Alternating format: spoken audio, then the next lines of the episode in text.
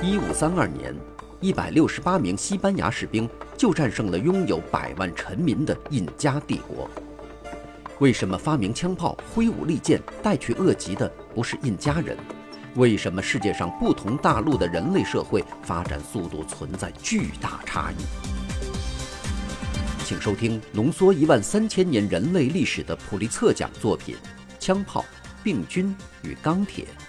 从自然地理和生态资源的独特角度解答人类文明滥觞的疑惑。各位好，欢迎收听这一期的《给小白白的有声书》，继续为您讲述普利策奖作品《枪炮、病菌与钢铁》第七章的第三部分。就植物的驯化来说。有些植物在很久以前就驯化了，有些直到中世纪才驯化，而还有一些野生植物竟然不受人类所有活动的影响。这方面巨大差异的原因是什么？我们可以考察一下不同作物在西南亚新月沃地发展的固定顺序，来推断出许多答案。事情原来是这样的：新月沃地最早的作物如小麦。大麦和豌豆大约是在一万年前驯化的，它们都起源于呈现许多优势的野生祖先。它们已经可以食用，而且在野生状态下产量很高。它们很容易生长，只要播种或栽植就行了。它们生长迅速，播种后不用几个月就能收获。对于仍然处于流浪的猎人和定居的村民之间的早期农民来说，这是一个巨大优点。他们很容易储藏，这和后来的许多作物如草莓和生菜不同。它们大多数是自花传粉，就是说。各种作物都是自己给自己传授花粉，把它们自己的合意的基因毫无改变地传递下去，而不必同其他的对人类不大有用的品种进行杂交。最后，为了转化为作物，它们的野生祖先很少需要在基因方面产生什么变化。例如，就小麦来说，只要产生使麦粒不脱落和迅速而均匀的发芽的突变就可以了。作物培育的下一阶段包括在公元前四千年左右驯化的最早的果树和坚果树，其中有橄榄树、无花果树、枣树、石榴树和葡萄藤。同谷物和豆科植物相比，它们的缺点是种植后至少要三年才开始结果，而达到盛产期则要等到十年以后。因此，只有那些已经完全过上定居的乡村生活的人，才有可能种植这些作物。然而，这些早期的果树和坚果树仍然是最容易栽种的作物。和后来驯化的树木不同，它们可以用插枝，甚至是播种的方法来直接栽种。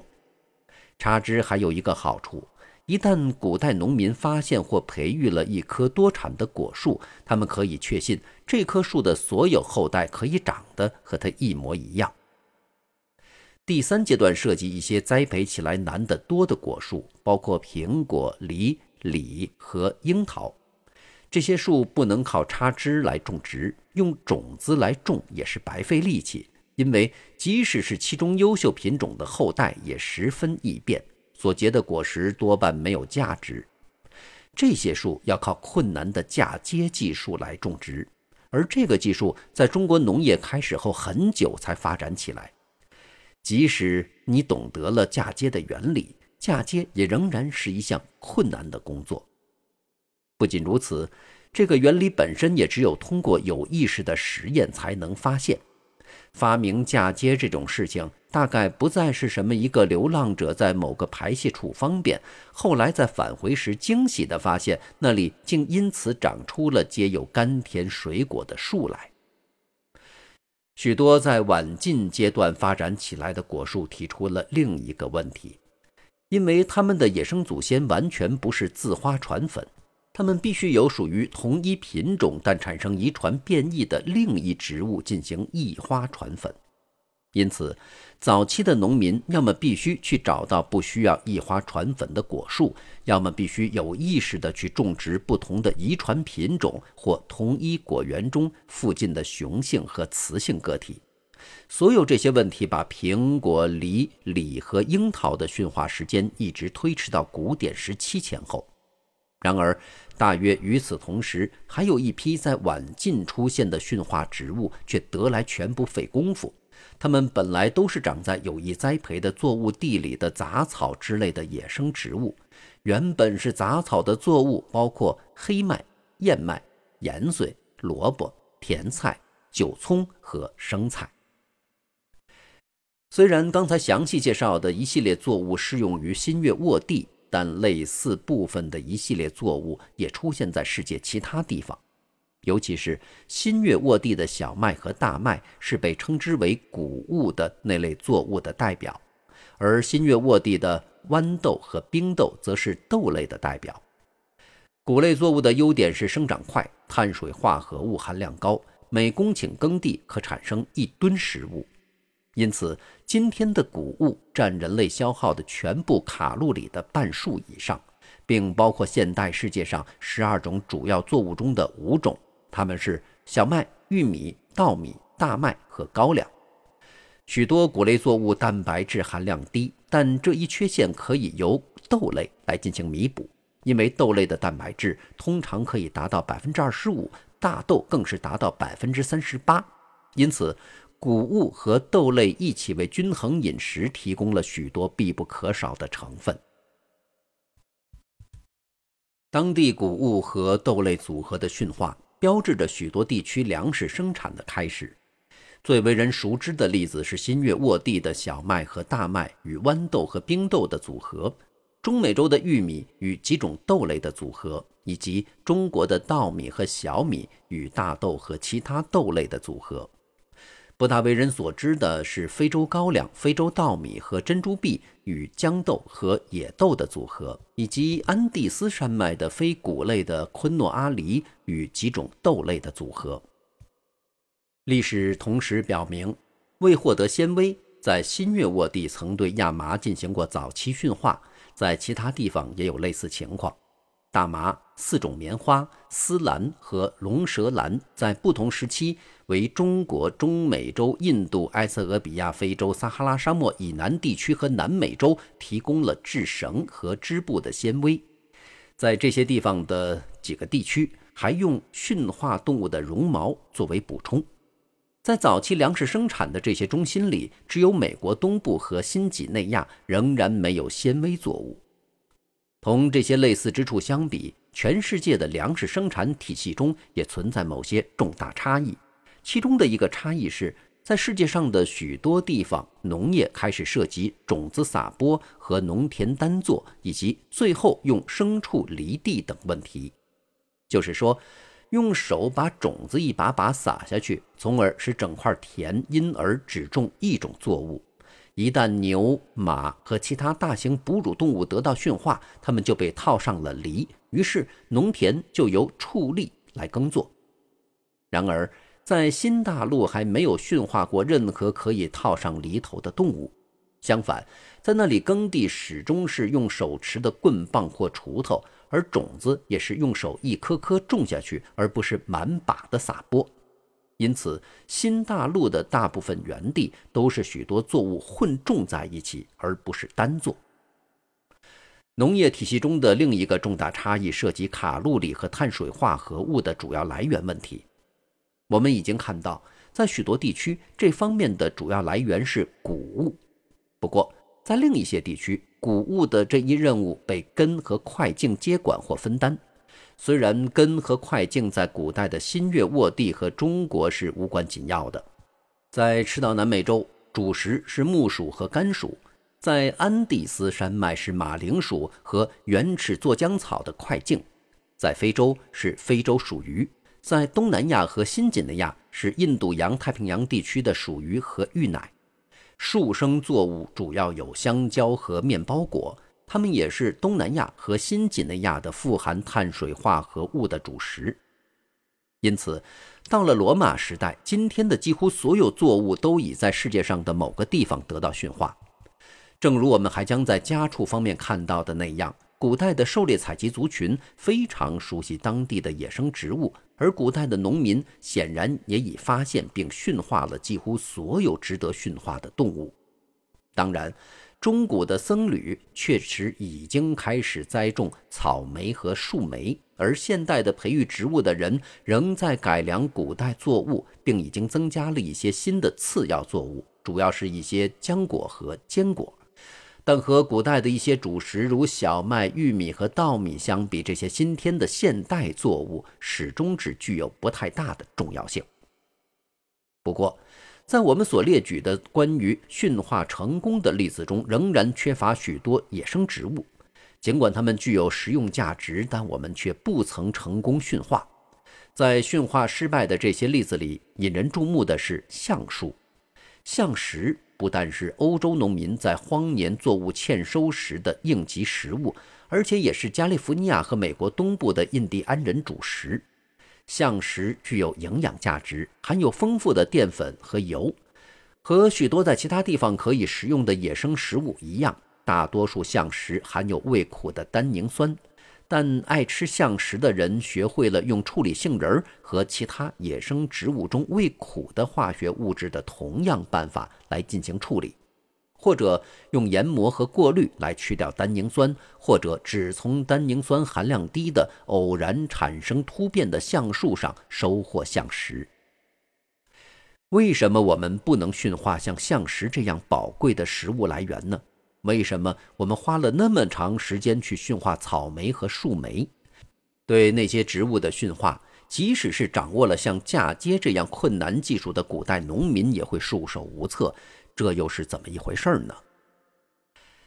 事情原来是这样的：橡树有三个不利因素。首先，它们生长缓慢，可能使大多数农民失去耐心。小麦种下去几个月就可以收成，杏仁种下去三到四年就可以长成能够结果实的树，但种下一棵橡实，可能在十年或更长的时间里不会有什么收益。其次，橡树所结的坚果，无论是大小还是味道，都适于松鼠。而我们见到过松鼠埋藏、挖掘和吃橡实的情景。如果偶尔有一颗橡实，松鼠忘记把它挖出，那么这颗橡实就可以长出橡树。有数以十亿计的松鼠，每一只松鼠每一年把数以百计的橡实传播到几乎任何一个适于橡树生长的地方。这样。我们人类就不可能为我们所需要的橡实去选择橡树。橡树生长缓慢和松鼠行动迅速这些问题，大概也说明了为什么山毛榉和山核桃树同样未能驯化的原因。虽然欧洲人和美洲土著分别对这两种树种大量的加以利用，以获得它们的坚果。最后，杏仁和橡实的最重要差异，也许是。杏仁的苦味由单一的优势基因所控制，而橡实的苦味似乎由许多基因所控制。如果古代农民栽种了偶然产生不苦的突变的杏仁或橡实，那么根据遗传规律，如果是巴旦杏树，结果那么长成的树上的杏仁有一半可能也是不苦的；而如果是橡树，则几乎所有橡实几乎都是苦的。仅仅这一点就足以使任何想要种橡实的农民的热情荡然无存，就算他们赶走了松鼠，并且保持耐心。至于草莓和树莓，我们在与鸟的竞争中遇到了同样的困难。是的，罗马人的确在他们的园子里照料过野草莓，但是由于千百万只欧洲冬鸟把野草莓的种子排泄在每一个可能的地方。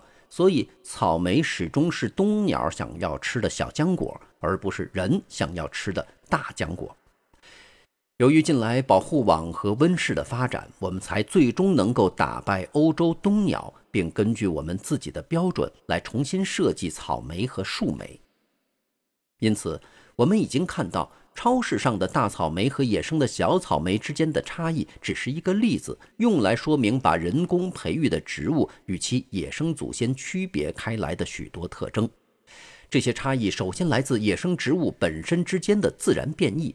有些变异，如浆果的大小和坚果的苦味方面的变异，可能很快就被古代的农民注意到了。其他变异，如种子传播机制或种子休眠方面的差异，在现代植物学兴起之前，可能并未被人类认出。